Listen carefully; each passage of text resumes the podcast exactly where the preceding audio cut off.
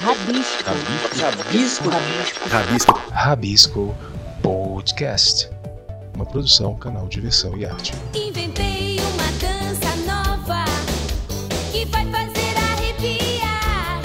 Su, su, su, chá, chá. É um jeito novo de se dançar. Não, caros ouvintes, vocês não estão ouvindo errado, é isso mesmo. Aqui é Tom Miranda e está começando mais um Rabisco Podcast. Ao som da rainha dos baixinhos, Xuxa Meneghel, porque essa semana é a Semana da Criança.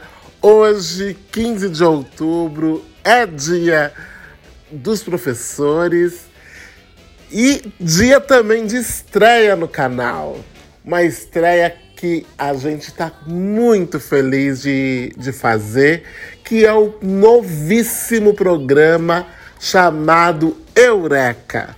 Eureka nasceu para poder atender a toda criançada, com dicas, diversões, brincadeiras, filmes, música, livros, enfim, tudo que tem de arte voltada para o público infanto-juvenil.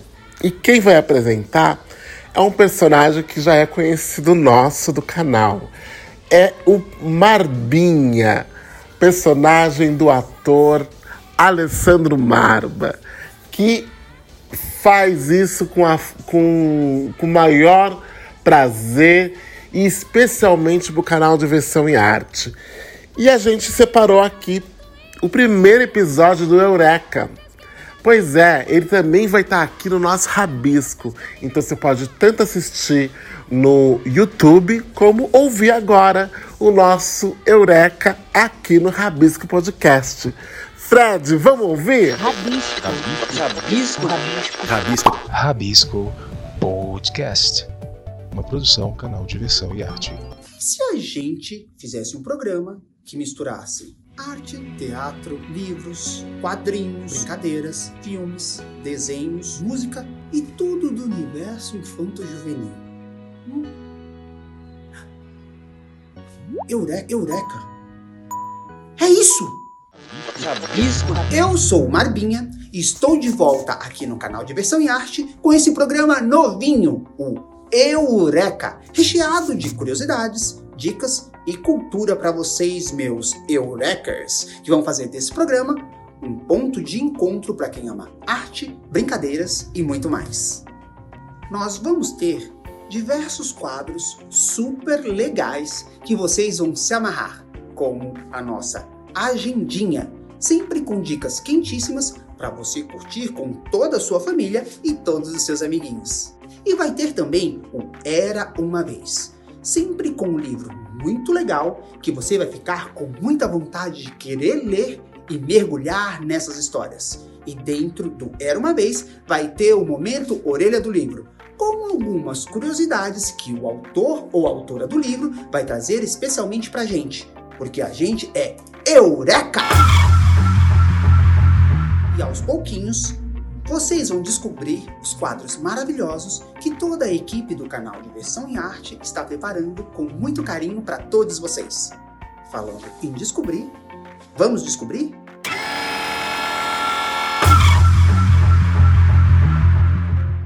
Sim, esse é o nome do nosso primeiro quadro, que é um bate-papo com o ator Kiko Pissolato, que está lançando o seu segundo livro, Super Z e o Mundo do Lixo.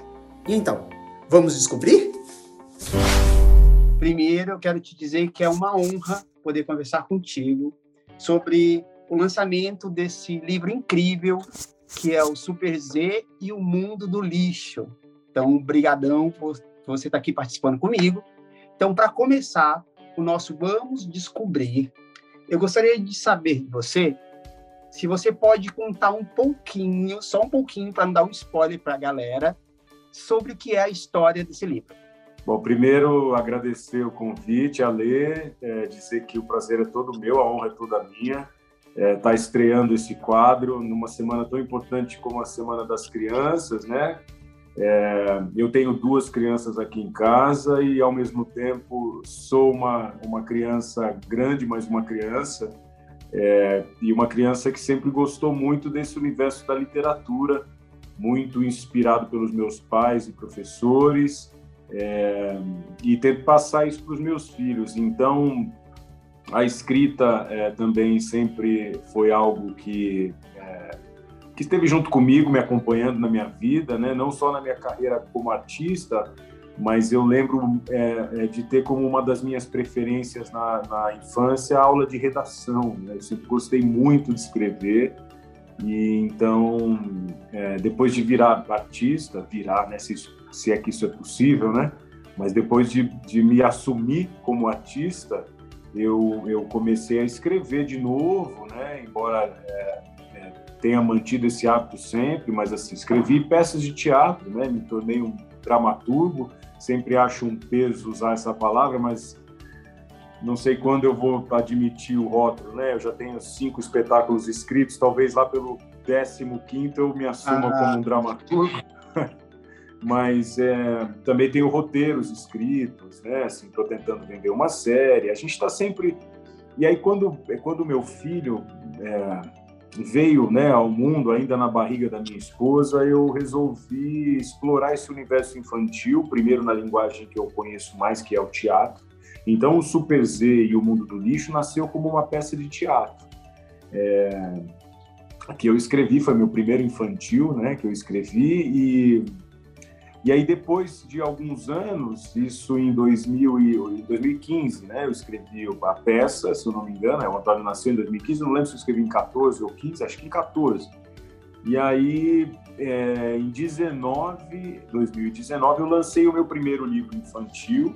Aí a gente precisa falar um pouquinho antes, né? Que é esse, o Super, o Dinovetes. É, é, que fala um pouquinho da minha experiência com o vegetarianismo, né? Durante alguns anos eu, eu, eu fui vegetariano, durante 4, 5 anos. E, embora não seja mais, eu procuro é, sempre é, considerar aqui em casa e com as pessoas em meu entorno essa possibilidade, né? Já que a gente tem uma indústria tão cruel e também uma degradação do, do ambiente, né? De uma maneira muito severa através do consumo da carne. Então, eu sempre coloco como uma questão de buscar o um entendimento, né, mesmo para as pessoas que, como eu hoje, é, se alimentam é, de carne, mas entender que é uma vida que está ali, de ter uma gratidão, de ter uma conexão. É, então, nasceu desse espírito de querer conversar com as crianças temas que eu acho relevantes é, para a sociedade. E o Super Z ele traz o tema do lixo, né? é, da reciclagem, que eu acho que é algo mais do que necessário nesse momento, né, onde a gente consome muito, degrada o planeta. Então, acho importante a gente. Eu sempre tenho um certo, é, uma certa desesperança, também um pouco alimentada por esse momento que a gente vive, né, tão conturbado em pandemia e, e as pessoas saindo do armário no sentido de mostrar as piores facetas, né, de cada um então, eu não, não vejo muita possibilidade de mudar o adulto. Então, quem sabe a gente formar pessoas mais bacanas, né? Não, não falei nada do livro, né? Só que ele fala de reciclagem. Mas você pode contar assim, um pouquinho do que é essa história para gente? Posso. O Super Z é, um, é, o, é o José. É, a primeira frase do livro é: José, um menino como outro qualquer, eu adoro, tenho José no meu nome, né? Francisco José. Eu costumo dizer que eu tenho os dois nomes mais comuns do Brasil, Chico e Zé. E eu adoro eles, apesar de ser Kiko. É... E o Zezinho é um garoto que é, perde a mãe, perde o pai, como, como muitas crianças que a gente tem no Brasil é, vivem sob a tutela do Estado, numa casa, num lar de adoção, né? A gente não tem mais a palavra orfanato sendo usada, né? mas um lar de, de, de criação, de, e onde ele fica ali é, é, é, tentando desenvolver as potencialidades dele num ambiente super hostil.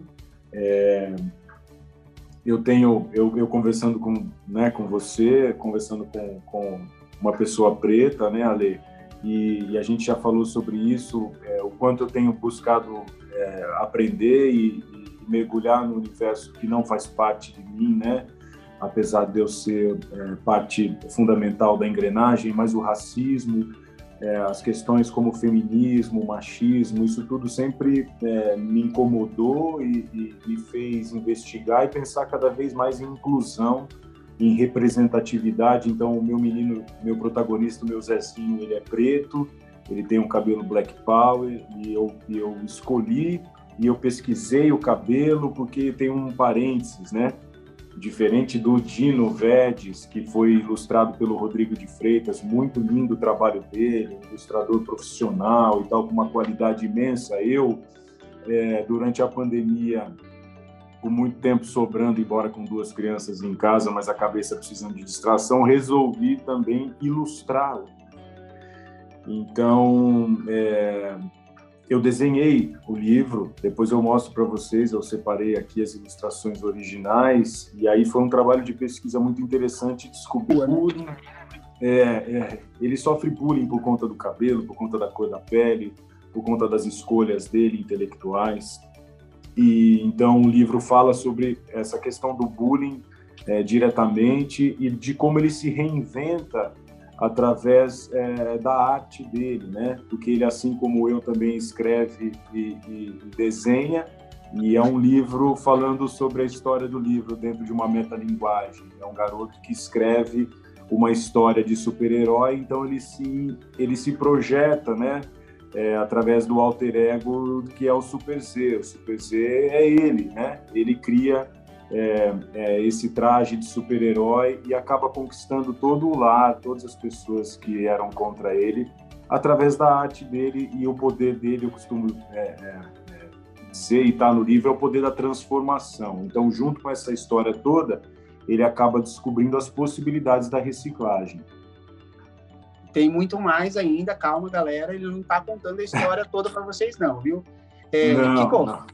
É, já que você trouxe também o seu primeiro livro, foi o Dino Vex, que foi um baita sucesso incrível aí é, esse livro, eu gostaria de saber se o que, que essas obras, é, o, o Super Z e o Dinovex, elas têm em comum e no que, que elas se diferem? Olha, em comum tem essa, esse, é, em, em, comum tem esse meu anseio em, em, tornar o mundo melhor, assim, de uma maneira é, ingênuo até, assim, de querer alimentar o desejo da gente ser cada vez melhor, né? E isso eu tento passar para os meus filhos é, com, com, plena consciência é, que a gente erra sempre, que a gente não é perfeito.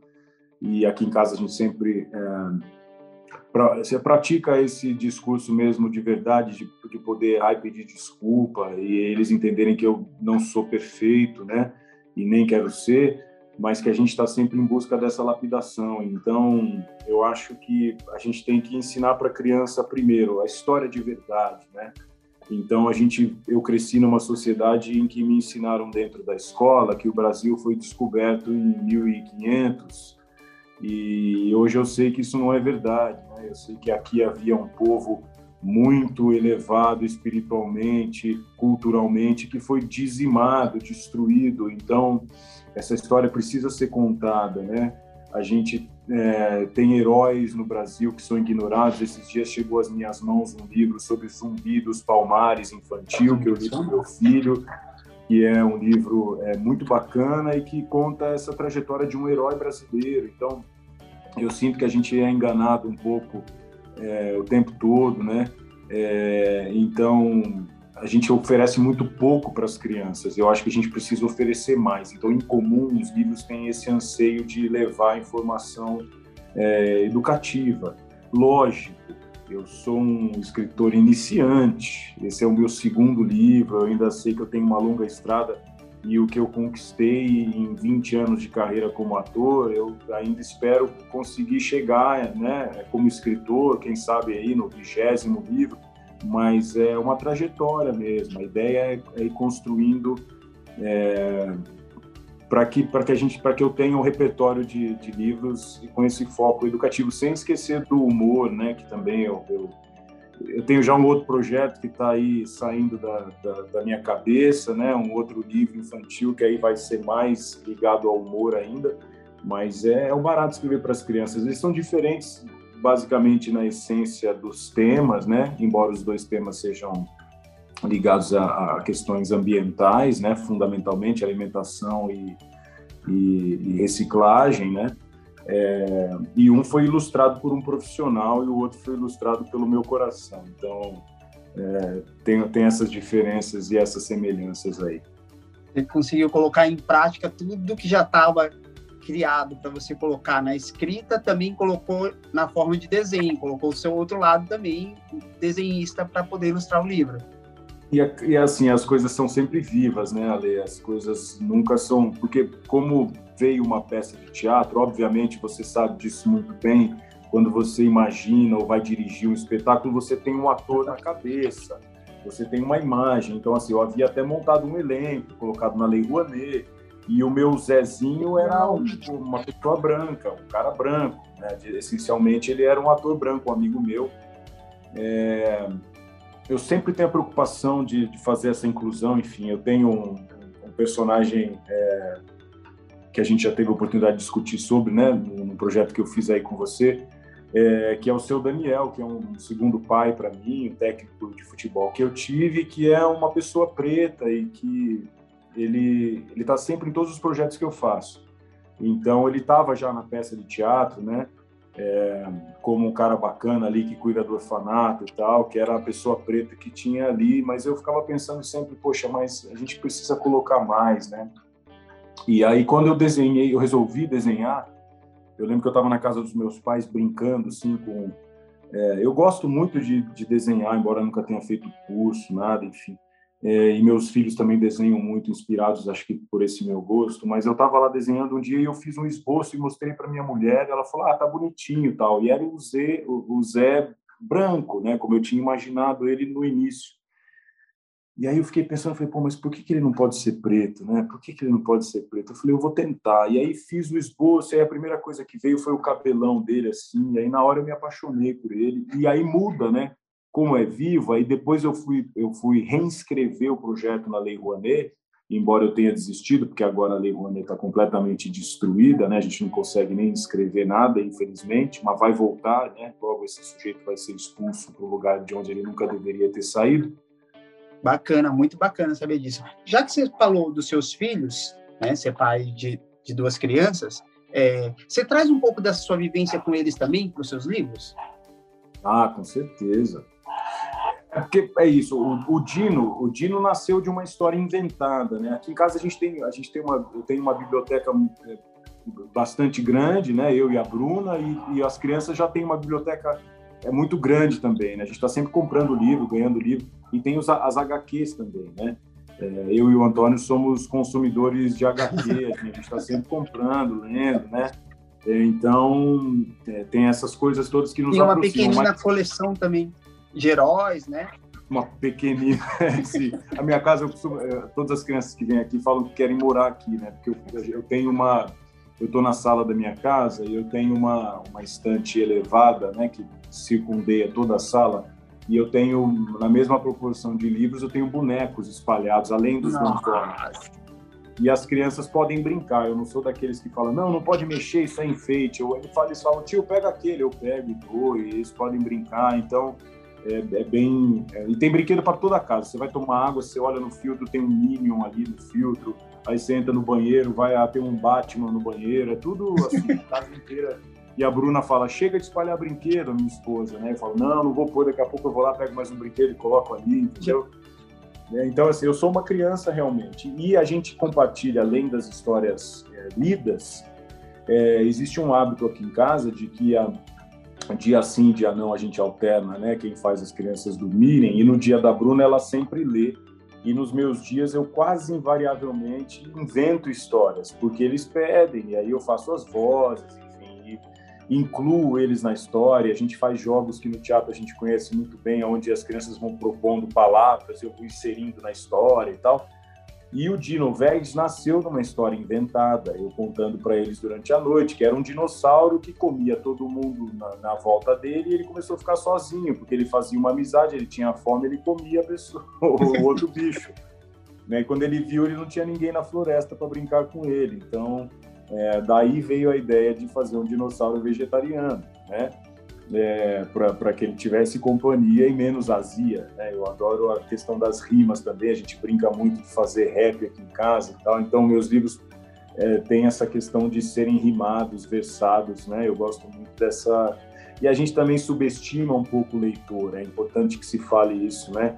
É, ah, livro para criança de tal idade, tal idade. Como eu leio muito dos meus filhos, né, e eles leem também, estão começando a ler, mas os meus livros são livros para os pais lerem juntos com os filhos, né? Não sei se é para a idade, qual idade a criança vai conseguir ler sozinha, mas o Antônio ganhou há um tempo atrás um livro dificílimo, conta a história de Her, os sete trabalhos de Hércules, e é todo rimado com palavras que nem eu sei. E ele ama, ele ama, ele adora, ele pede para eu já li 20 vezes para ele. Então a gente acha que tem que ser facinho, uma frasezinha ou duas. Meus livros não são assim. O Super Z acho que tem 70 páginas, ele é, ele é grande e, e, e é, a gente compartilha, por exemplo, o Capitão Cueca, que é um livro incrível. São sete exemplares, sete volumes. A gente tem os quatro primeiros e a gente lê por capítulos, assim, lê dois num dia, dois no outro. Às vezes ele pede mais. Mas nessas contações e invenções de história com ele, eu já inventei o próximo, né? Então, assim, eles participam muito da criação, né? Então, o próximo livro, que eu falei que vai ser mais de humor, nasceu dessas bobagens entre pai e filho, né?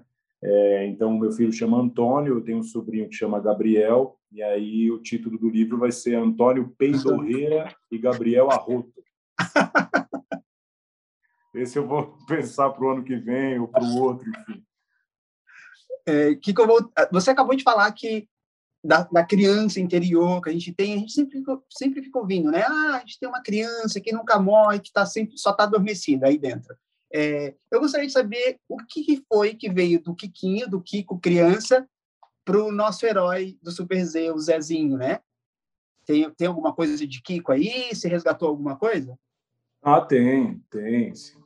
Eu, eu sempre fui um garoto que sonhou em ser um super-herói, né? Então, ele tem muito de mim, assim. Tem um pouco da minha luta interior entre o que eu gostaria de espelhar, baseado nas referências que eu tinha, e aquilo que eu gostaria de ser de verdade, né? O mundo nos oprime nesse sentido, né? De você ter que, às vezes, suprimir alguma característica interior é, em detrimento de alguma coisa que você acha que vai ser mais bem aceita, né? Então, eu sempre fui um nerd escondido dentro de uma carcaça de um brucutu, né? Porque eu achava que sendo esse brucutu eu seria mais bem aceito, protegido. E a primeira imagem é é sempre esse choque, né? De assim, ah, o Kiko tem essa cara de mal, essa barba e é fortão e tal. Como é que chama o seu quadro mesmo, Ale? Esse Vamos Descobrir. Então, vamos descobrir que o Kiko também é um escritor, olha só. O Kiko também escreve para crianças, que ele não é esse brucutu.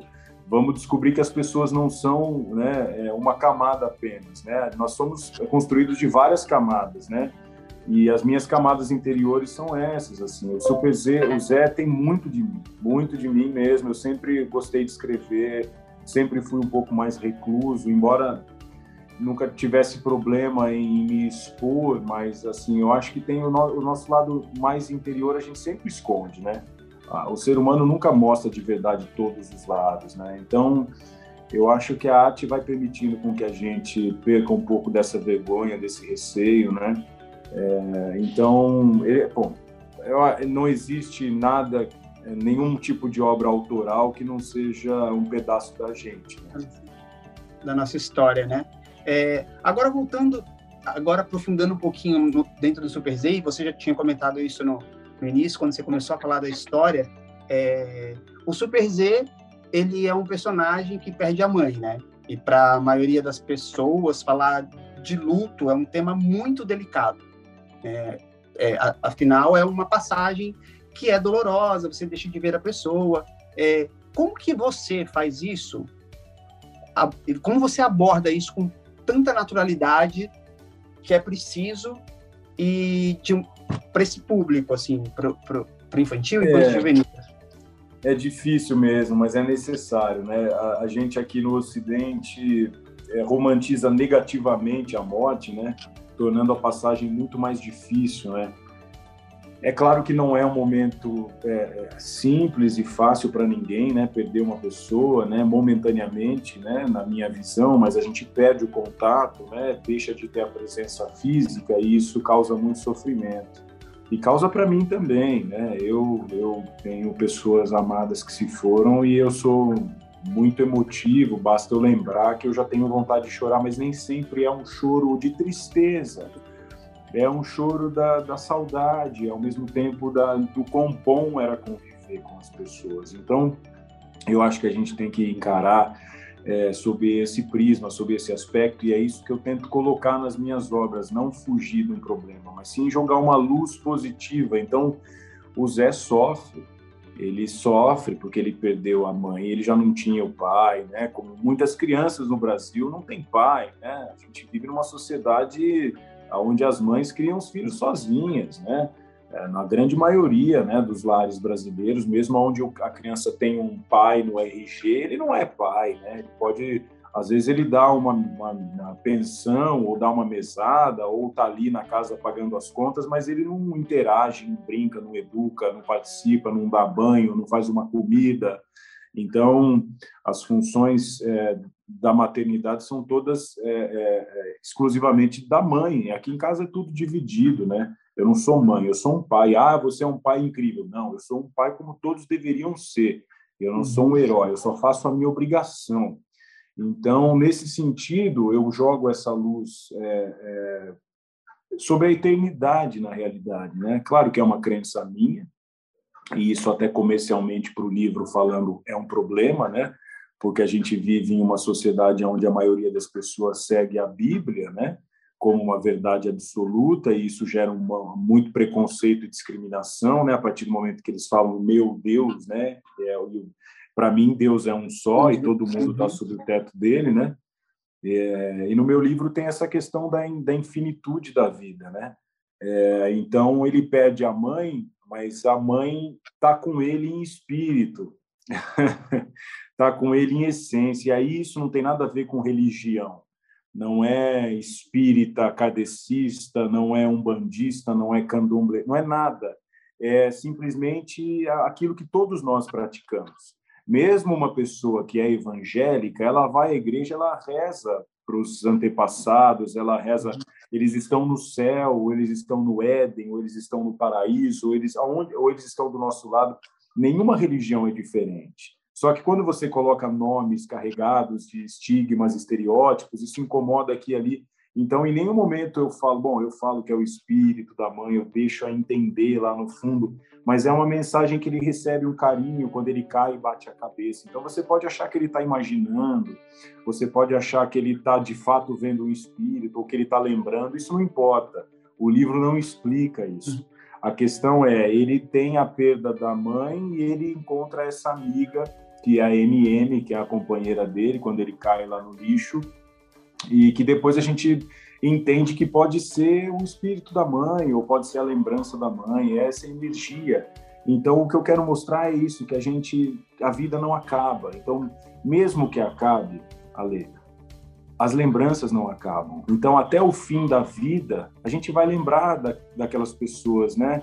É, que estiveram com a gente, o quanto elas marcaram positivamente, as lições que elas deixaram. Então, as pessoas são eternas mesmo, né? A gente vai sempre lembrar delas, é até o dia que eu partir. E o dia que eu partir, eu vou me encontrar, seja lá onde for, da maneira que for. Então, eu acho que a gente tem que encarar mesmo esse processo que é natural, todo mundo vai partir, do mesmo jeito que todo mundo chegou. E é isso que eu falo para os meus filhos, a gente tenta é, tornar de uma maneira natural. Claro que eu não quero deixar eles né, de maneira precoce, mas é, a gente não controla nada, né? Tudo ao seu tempo, né? É, além além da, da perda, né? Gente, seu, seu, o livro ele também fala sobre é, reciclagem, que é algo muito importante, né? Pra, de aprendizado para as próximas gerações e que se a gente não começar a cuidar de agora, é, a gente não sabe onde a gente vai parar. Você traz o bullying também para a história.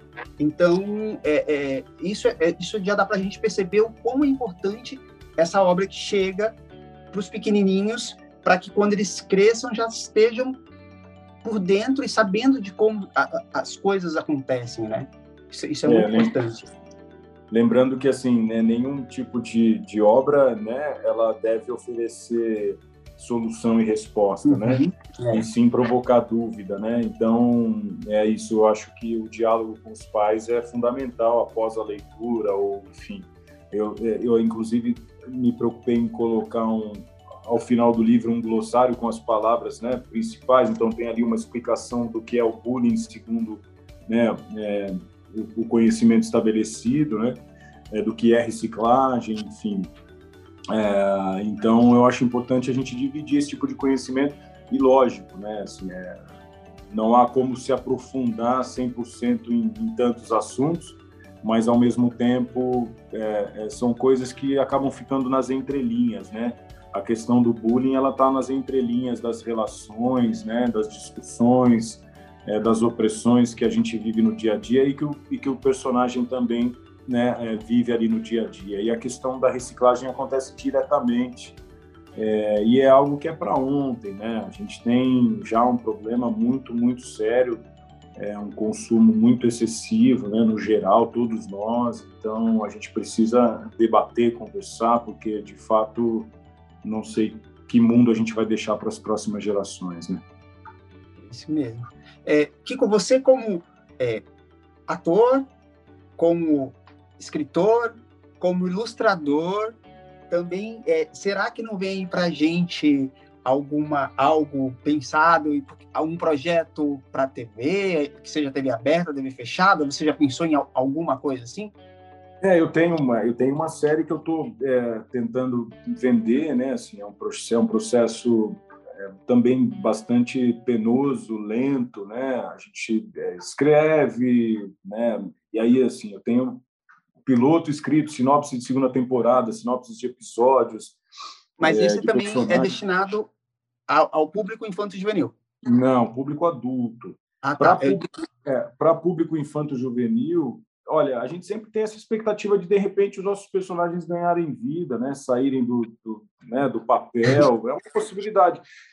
Como a minha apesar de atuar no audiovisual né, há bastante tempo e ter essa, hoje ser o carro-chefe da minha profissão, embora né, o teatro está sempre presente né, na mesma proporção, como eu sou um diretor e autor de teatro, eu enxergo mais essa possibilidade, por exemplo, do Zé acontecer no palco nos próximos anos. Né? É, uma, é um anseio muito grande que eu tenho. É, é, um, é o primeiro sonho que eu tenho é ver isso saindo do livro e pulando para o uhum. palco, sabe? Então, é, eu vou batalhar para que isso aconteça, com toda certeza. É, eu tenho um musical infanto-juvenil também, é, que eu escrevi há um tempo atrás, que é para teatro. Agora, o audiovisual, né, tudo é possível, né? Eu estou fazendo uma, uma voz original, né? Estou em processo para uma animação, mas que é adulta, mas é uma produtora que faz bastante coisa, enfim. Adoraria ver o Super Z num, num, num canal de, de desenho infantil, por exemplo, né? Seria um barato. Ó, já está aqui o pedido, atenção produtores, tá aí. Mas não vou desenhar, pelo amor de Deus. Contrata um profissional. Não, não, você desenha super bem, sim. Eu já vi os, não, mas... os esboços que eu recebi, tá bem incrível. Mas assim, sem querer justificar também, né? Tudo tem. É, e a gente lê muito livro infantil, né? E cada um tem um traço, tem uma linguagem, tem uma coisa, e a gente se preocupou também. E eu falo a gente porque a Bruna é parte integral de tudo que eu faço, né?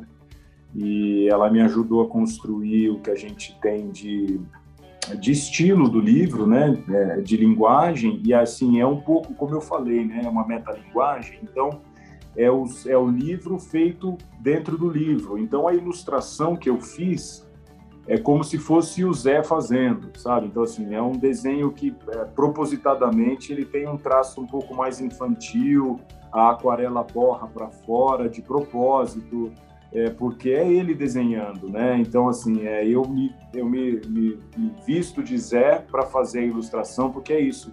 Tanto é que a capa do meu livro é a capa do livro do Zé.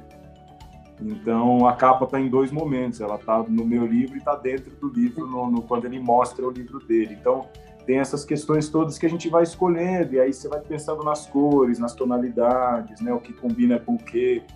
É um trabalho que... E é engraçado, porque, assim, não é um desenho realista, né?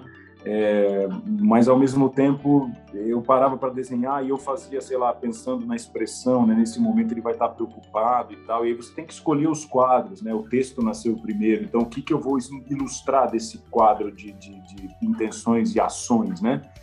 E aí quando eu parava para olhar o desenho depois de pronto, eu falava, caramba, olha o olho dele, cara, tá, tá, tá me dizendo exatamente o que eu queria desenhar e assim e é meio que é, é um processo intuitivo, né? Eu não sei, né? são coisas que não dá para explicar. Do mesmo jeito que você começa a escrever e, e, quem é autor, né, sabe isso, né? O personagem começa a ter vida própria, né?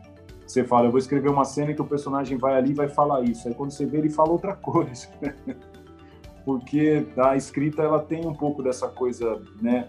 É mediúnico, intuitiva, né? E o desenho aconteceu para mim também desse jeito, assim. Eu ia desenhando, mas as coisas iam nascendo ao mesmo tempo. Né? Bom, Kiko, é, o nosso tempinho está acabando.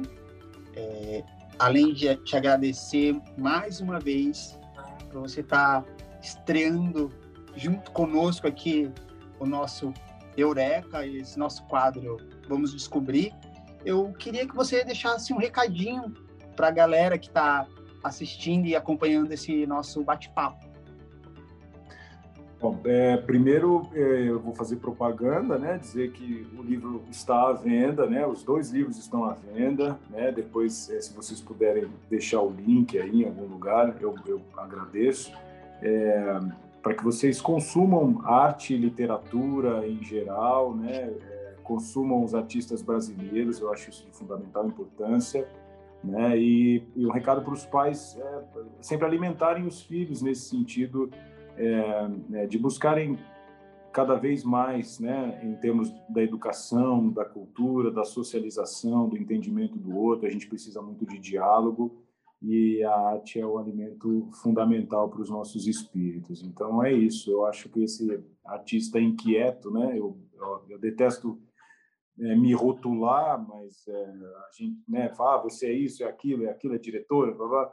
Eu acho que a gente que é artista, né, Ale, a gente acaba sendo um pouco de tudo, né? E a gente é iluminador quando precisa, a gente é cenógrafo quando precisa, a gente é, né? É, no Brasil tem essa bobagem, ah, o fulano é cantor, ele não pode fazer novela, o outro é não sei o quê. Não, a gente é tudo. A gente, né, quanto mais a gente fizer, mais bacana. Então, é isso, é viver e buscar é, cada vez mais referência, mais conteúdo. E esse artista inquieto que eu sou é, é muito, muito, é, ele existe por conta desse alimento que eu recebi na minha infância, é, dos meus professores, dos meus pais, né, e, e de toda a cultura que eu que eu coloquei para dentro. Então é isso, que a gente se alimente cada vez mais e possa produzir cada vez mais. Então, galerinha, não deixem de conhecer, de irem atrás do livro Super Z e o Mundo do Lixo. E também tem o Dinovex, que vocês também não podem deixar de conhecer, ok? Era uma vez um pintinho que estava perdido, mas que foi encontrado por uma garotinha que só queria cuidar dele até que a chuva passasse.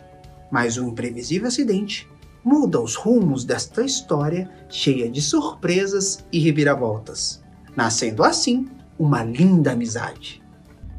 E então, gostaram da historinha?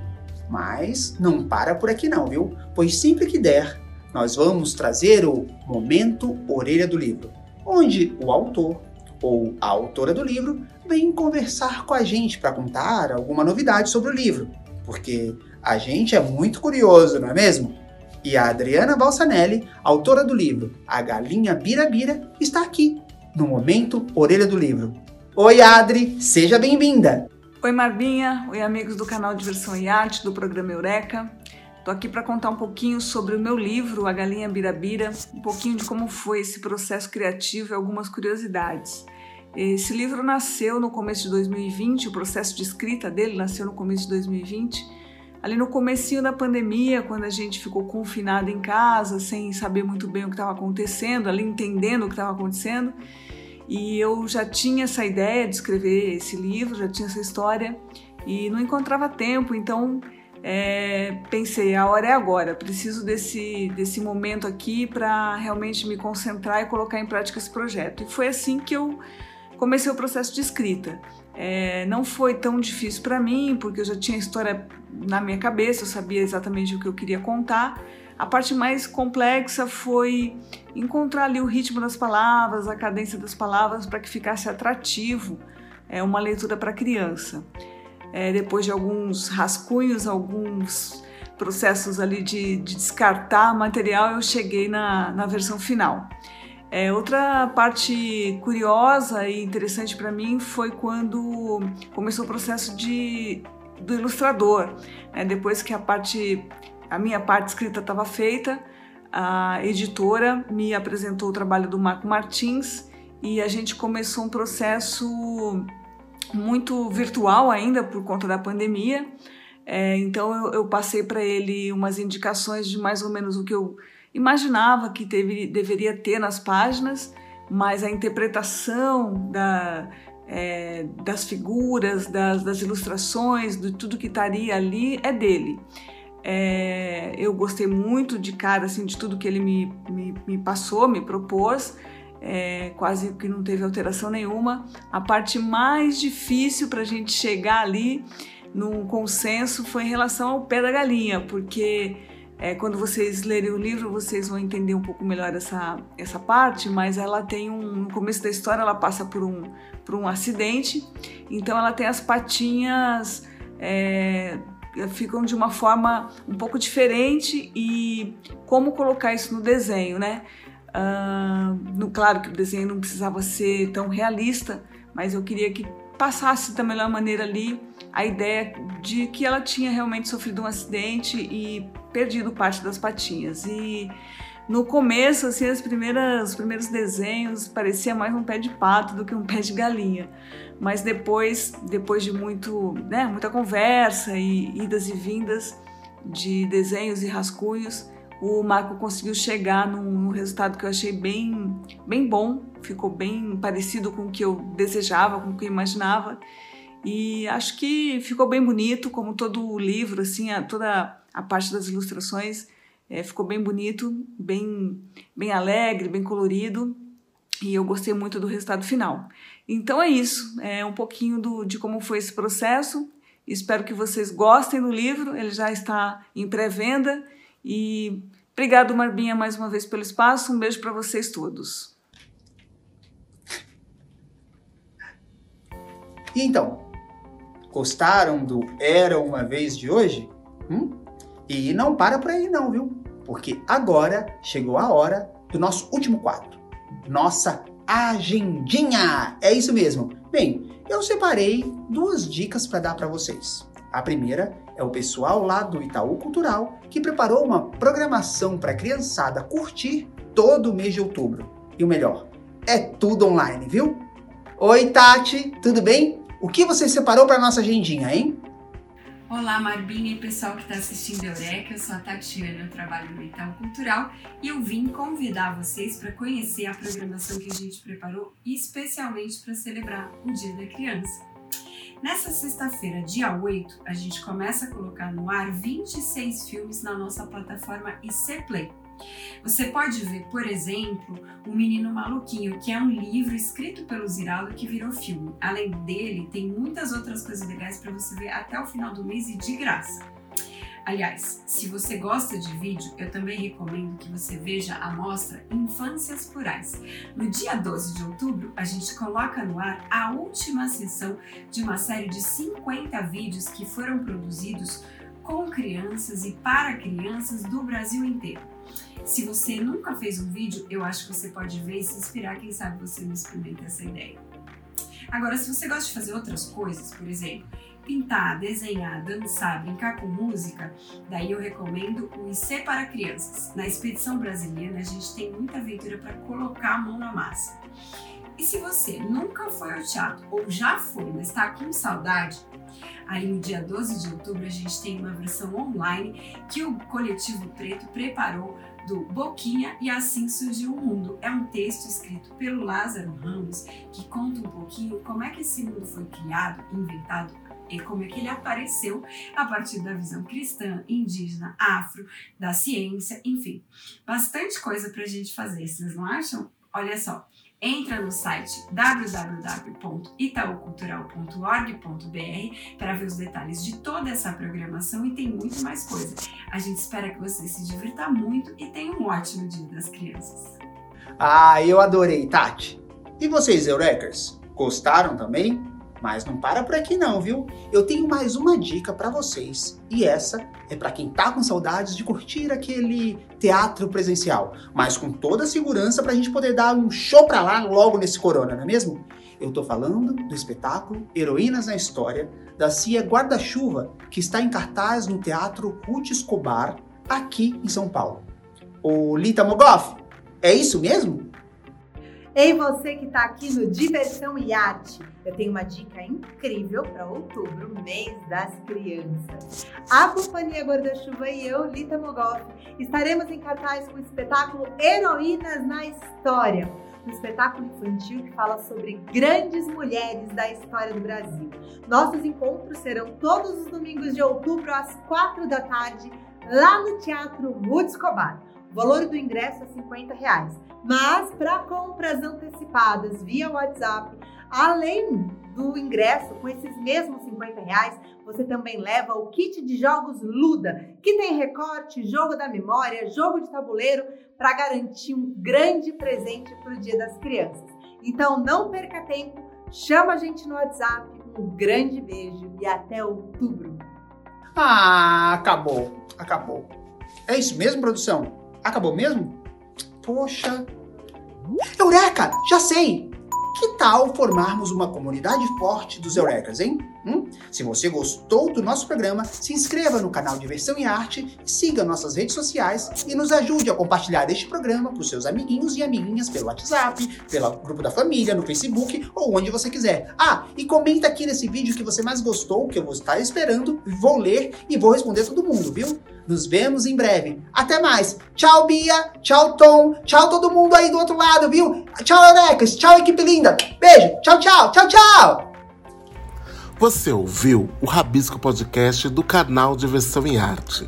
Nosso programa vai ao ar às sextas-feiras e você o encontra nas principais plataformas de áudio streaming e podcast como a Anchor, Spotify, Deezer, Google Podcast, Apple Podcast e muitos outros. Você encontra todo o nosso conteúdo com os programas, artigos, notícias, críticas, crônicas e tudo mais do universo da arte e cultura no nosso portal canaldiversãoemarte.com.br. Inclusive lá você encontra todos os caminhos para nos achar nas redes sociais. O Rabisco Podcast tem apresentação e roteiro de Tom Miranda, Bia Ramstaller e Dinho Santos. Edição Fred Cunha. Colaboradores Thaís Britor e Vitor Luz. Coprodução Atraverso. Produção e realização Canal de Versão em Arte. Canal de Versão em Arte. Arte e cultura em multiplataformas. Você interessado em cultura, arte, diversão? Ouça o podcast Rabisco do canal Diversão e Arte.